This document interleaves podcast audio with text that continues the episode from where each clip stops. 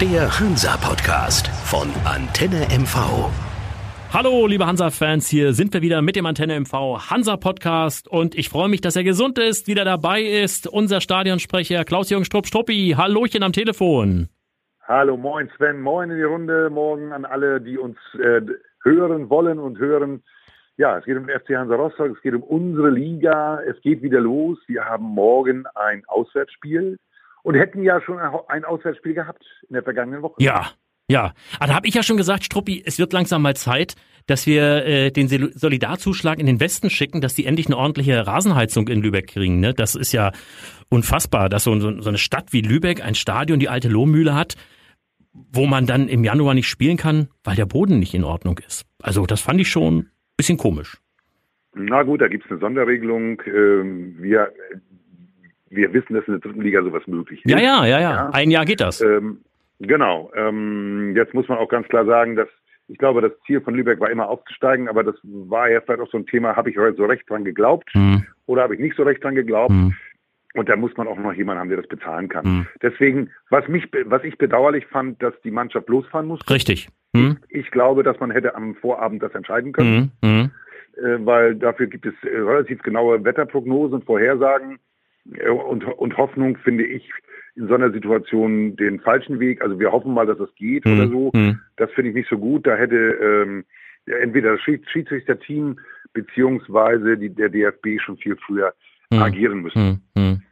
Absolut, bin ich ganz klar bei dir. Und dann eine Stunde vorher zu sagen, Leute, ach, Platzkommission sagt, geht nicht und so.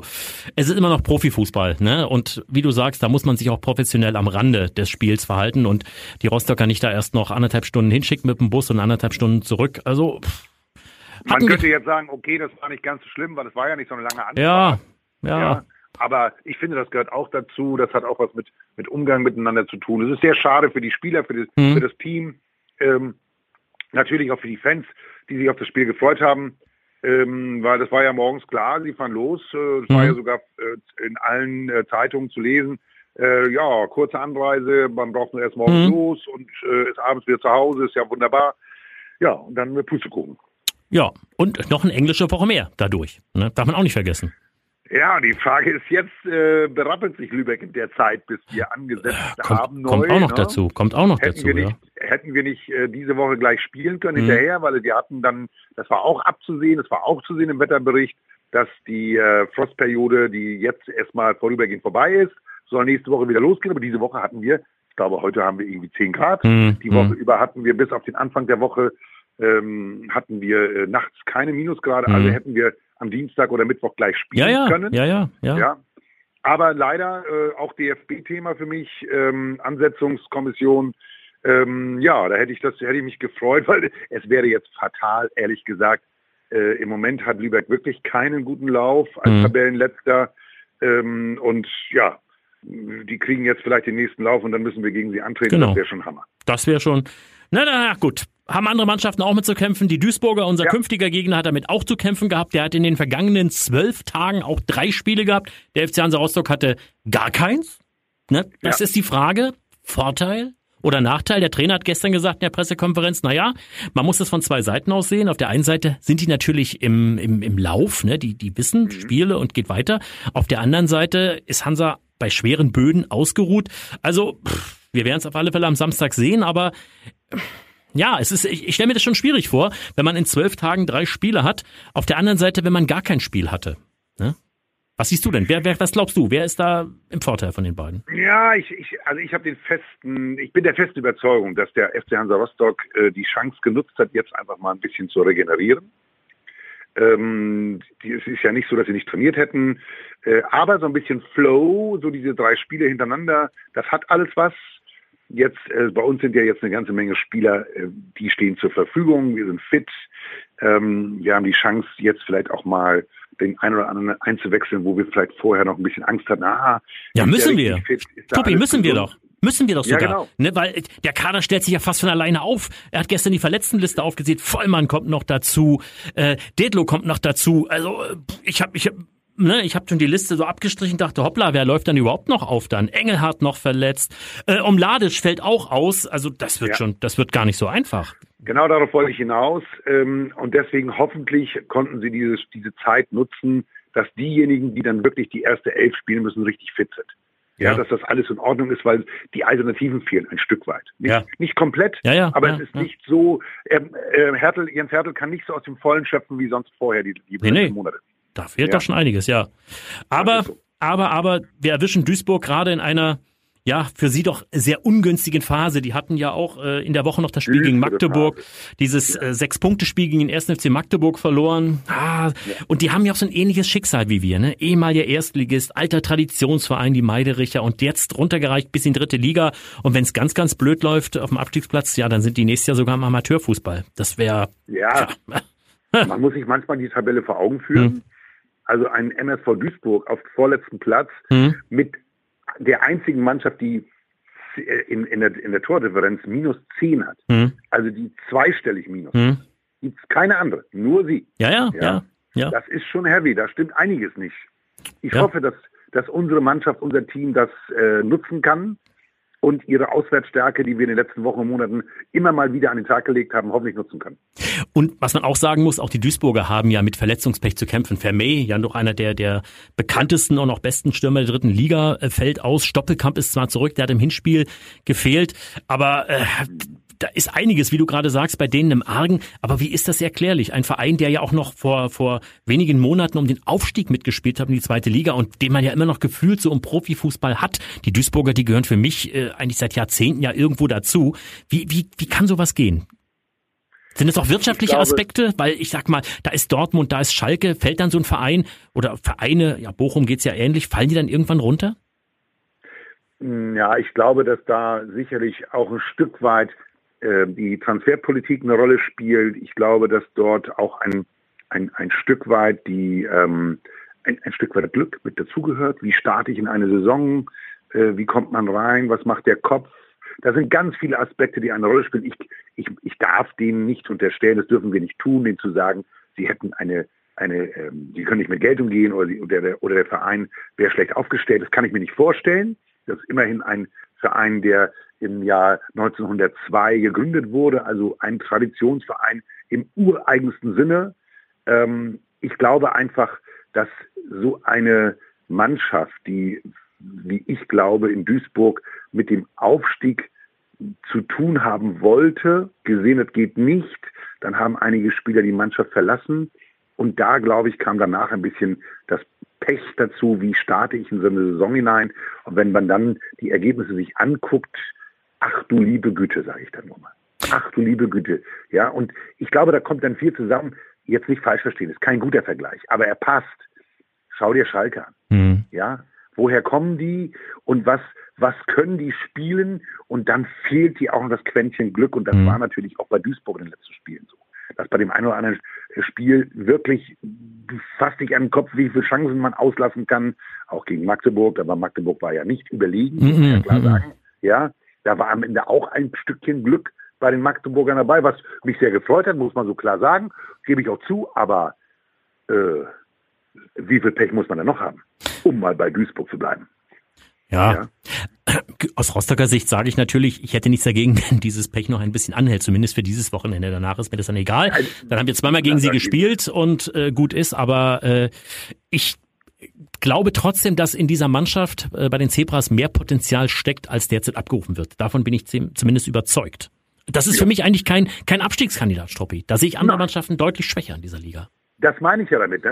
Also du hast das eine oder andere stimmt vielleicht nicht im Kader, könnte man meinen. Glaube ich aber nicht. Aber wenn man die Benotung sieht, mhm. äh, der einzelnen Spieler, also ich sage mal, ähm, zwischen befriedigend und äh, gerade ausreichend. Mhm. Ja, mhm. aber es ist jetzt keiner dabei, jetzt der, der Überflieger ist und wo die Leute sagen, wow, äh, in der Benotung, das ist jetzt mal einer, da können wir mal eins sagen, außer dem Leo Weinkauf wird eine, ja. eine 2,7 in der Benotung ja. gegeben, alle anderen sind weit über drei. Ja.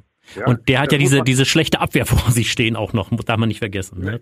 So, und wenn du das alles zusammennimmst, das ist schon schwierig. Das ist schon, ähm, dann kommt natürlich auch dazu, dass eben der ein oder andere wirklich ähm, Gino Lettieri hat natürlich mhm. sehr, sehr, gut durchgewechselt, mhm. hat äh, die unterschiedlichsten Aufstellungen gewählt. Alles das, ich habe mich da wirklich mal im Vorfeld jetzt einen Augenblick mit beschäftigt. Er hat viel probiert, wollen wir es mal so sagen. Mhm. Und ich weiß nicht, ob das gut ist. Mhm. Ich weiß nicht, ob das gut ist, so viel zu probieren. Mhm. Ja, aber das zeigt eben auch, äh, dass man völlig verunsichert ist. Man gar nicht weiß, äh, ja, klar wie setze ich und und das ist ganz gefährlich jetzt in diesem Zeitpunkt äh, der Saison, weil man hat noch eine eine Rückrunde zu spielen, aber wenn man jetzt aus der Winterpause gekommen ist und äh, nicht weiß, wie man es anpackt, halte ich das für sehr sehr gefährlich. Ja. Ja. Aber kommen wir zu unserer Mannschaft, Struppi. Jetzt müssen wir gegen die Zebras spielen. In diesem äh, Schau ins Land Arena heißt sie ja mittlerweile, diesem schönen, wirklich sehr, sehr schönen großen Stadion in Duisburg, menschenleer. Was ist drin? Was glaubst du? Ich glaube einfach, dass wir auswärts gezeigt haben, was wir drauf haben. Ich glaube, dass einige Spieler sich zeigen wollen und die werden uns definitiv äh, Spaß machen. Ich bin da gespannt. Ich freue mich auf das Spiel. Ich werde mir das natürlich, wie du auch, wieder ähm, anschauen. Ich werde reingucken und werde hoffentlich genießen können. Äh, ich hoffe sehr, dass ein äh, Verhook wieder so ein gutes Spiel mhm. hinlegt, ähm, wie die letzten Spiele, die wir, die wir ihn erleben durften, wo wir ihn ja beide auch mehrfach gelobt haben. Mhm. Ich würde mir wünschen, dass ein Pascal Breyer die Chance bekommt, sich ein bisschen mehr Sicherheit zu holen. Mhm. Würde, da würde ich mir, äh, das würde ich mir wünschen vom, ähm, vom Trainer, ihm die Chance zu geben, ähm, sich ähm, ja, wieder zu zeigen. Das wäre wichtig. Mhm. Vielleicht nicht nur zehn Minuten. Mhm. Ja, ich, würd, ich wünsche mir einen sehr sicheren Markus Kolke. Mhm. Ja, der hat, der hat so viel Gutes schon gezeigt und ich hoffe sehr, dass er äh, seiner seiner Rolle, die er dem, die er beim FC Hansa Rostock spielt im Moment als Führungsspieler, äh, als als Leader von hinten heraus, dass er das zeigen kann nochmal und den äh, und dem Team hinten auch vor allen Dingen in der ähm, in der Deckung ganz viel Sicherheit gibt von hinten heraus. Mhm. Ja, bin ich ganz klar bei dir. Es muss ich aber so ein bisschen Salz wieder in die Wunde streuen.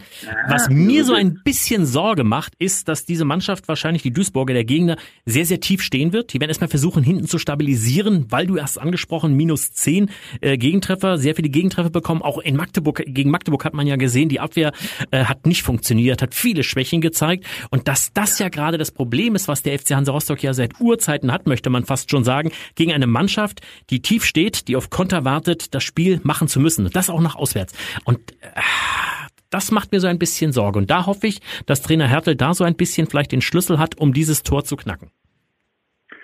Das wäre natürlich das Wichtigste, dass er, den, dass er den Jungs die Sicherheit mit auf den Platz gibt. Leute, ihr macht das Spiel, ja, lasst euch nicht auskontern. Äh, gucken, also ich würde, ich, ich glaube einfach, dass der Härte so rangeht, wir gucken mal, wie das da läuft. Wir haben einen Plan, mhm. ja. Mhm. Und Achtung, die müssen was tun. Ja, ja. Die Bürger müssen Tore schießen. Die müssen die gewinnen, müssen die brauchen einen Dreierstruppi. Ja, ja, genau, ja. Die müssen aufmachen irgendwann, wenn sie sich, ich, ich, mal an, also jetzt mal bitte einmal spekulativ. Die stellen sich 45 Minuten hinten rein mhm. und wollen damit hoffen zu gewinnen, das wird nicht funktionieren. Mhm. Und dann vielleicht noch in der zweiten Halbzeit äh, loszulegen und dann sagen, jetzt, jetzt hoffen wir mal auf ein Tor, das funktioniert nicht. Mhm. Also werden sie das Spiel machen wollen. Mhm. Und wenn das funktioniert, da haben wir eine Riesenchance, mhm. vielleicht zu kontern. Wir haben so schnelle Leute wie Bahn. Wir haben einen Verhook, der, der mit Bällen umgehen kann. Ähm, mhm. wir, wir sind in der Lage, auch äh, wirklich aus der, aus der Verteidigung heraus schnell das Spiel zu eröffnen. Ich glaube, dass das funktionieren kann, mit, mhm. mit einem guten, mit einem guten Konter das eine oder andere Tor zu erzielen. Ich höre dabei. Selber das Spiel machen, da bin ich bei dir. Selber machen das Spiel wird schwierig in Duisburg. Da, da steht schon eine Mauer. Ich höre bei dir so ein Dreier raus. ja, ja, ich habe, ich habe einen Auswärtssieg getippt ah, ah. In, meiner, in meiner Tipprunde mit meinen Freunden, ja. was wir ja leider auch nur noch telefonisch machen können. Ja. Aber ich habe ganz klar Auswärtssieg getippt. Logisch. Ja. Weil wir haben eine super gute Auswärtsbilanz, wie ich finde. Hm. Und äh, ich hoffe, dass das so weitergeht. Ja, ich hoffe das natürlich auch äh, und ich möchte auch nicht der böse Bube jetzt hier sein, aber aufgrund der ganzen Verletzungsmisere bei uns und dass der Trainer umstellen muss und auch der Situation bei Duisburg äh, auswärts auch noch, äh, bin ich vielleicht mit einem Punkt zufrieden. Ja, ein Abstiegskandidat derzeit, aber es ist immer noch Duisburg und okay. äh, ich tippe in 1-1, Struppi. Am da Ende äh, könnt, könnte ich damit leben weil ich habe noch so einen Spruch von Sven Krise im Hinterkopf. Mhm. hm. auswärts unentschieden, zu Hause drei Punkte holen, steigst du auf. Dann steigen wir auf. Ja. Genau, das, das ist ja der würde, Punkt. Das wäre ja das, was wir wollten. Ja, ja, Ja. also wir sind ja auch noch nicht so weit weg da oben. Ne? Das sind ja alles, das ist ja im Mühbereich, sage ich mal, und es ist noch eine ganze Rückrunde zu spielen. Somit äh, wirft dich da nicht gleich, äh, sage ich mal, jetzt, wenn du nicht gewinnst, alles gleich um und du, ne, das ist so alles so eng da oben. Selbst Dresden ist da ja noch nicht weg und hat gezeigt, dass man da nicht der der Überflieger ist da vorn. Äh, auf der anderen Seite gucke ich natürlich auch, was die anderen Mannschaften da so verpflichten und neu dazu holen. Da komme ich schon so ein bisschen ins Staunen. Ne? Also pff, Türkgücü und so, holla die Waldfee, was da so kommt. Erstaunlich, Ne? ne? Mit Ja. dem, auch mit der klaren Ansage, dass der Sponsor, der Hauptsponsor von Türkgücü und Gesellschafter im, äh, im, im, im, im Verein sich zurückziehen will, ist das schon erstaunlich. und dann wiederkommt und sagt, haha, hier Ja. bin ich wieder, ne? Also Ja. ja. Aber an, steht auf Platz 4. ja, ja, ist sagen. Aufstiegskandidat, definitiv, muss Ja. man muss man sagen. Ja. Ne? Auf der anderen Seite sehe ich aber auch äh, große Träume platzen in dieser dritten Liga. KfC Uerdingen, eine Mannschaft, die äh, aufgestiegen war vor ein paar Jahren mit dem klaren Ziel zurück in den Profifußball. Bayer Uerdingen damals große Mannschaft 80er Jahre, sogar mal Pokalsieger gewesen 85, Insolvenz angemeldet. So kann es auch gehen, wenn man auf Na, eine glaube- Person setzt, sage ich mal. Ja, wenn man auf eine Person setzt, ist, ist ein ernstes Thema. Jawohl, das äh, sind Themen, die äh, das betreffen einige andere Vereine auch. Und genau das ist jetzt das Thema. Okay, das ist eine, eine Insolvenz in Eigenverantwortung oder in Eigenverwaltung. Das ist alles machbar. Und das Schlimme ist ja, dass wir das nicht wissen, wie es bei vielen anderen Vereinen Hm, auch hm. aussieht. Ähm, diese diese Corona-Krise, die wir ja haben, das Thema ist wirklich so eng besetzt, auch was den Fußball Mhm. angeht.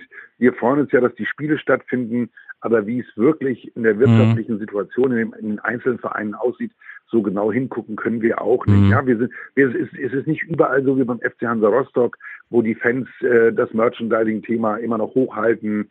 Ähm, trotzdem fehlt uns auch Geld aus dem Ticketing. Das, das wissen wir beide, dass der FC Hansa Rostock auch damit plant, logischerweise. Und das tun auch alle anderen Vereine in der dritten Liga. Ja, Ja, dass ja. das Ticketing, dass die, dass die Zuschauer einen wesentlichen Faktor der, ähm, der Kapitaldecke mitspielt. Wenn so, schau mal, wenn wir durchschnittlich 11.000 bis 12.000 Zuschauer bei uns im Stadion Mhm, hatten, mhm. als es noch ging, das ist schon mal, das ist schon mal eine Summe Ja, ja, ja, klar. pro Spiel. Und wenn das bei, bei Oerding äh, noch eine Rolle spielt, neben dem Problem mit dem Hauptsponsor beziehungsweise dem, dem äh, Mäzen, der jetzt da ein bisschen rum, äh, naja, bisschen rumspinnt, ähm, das ist schon schwierig.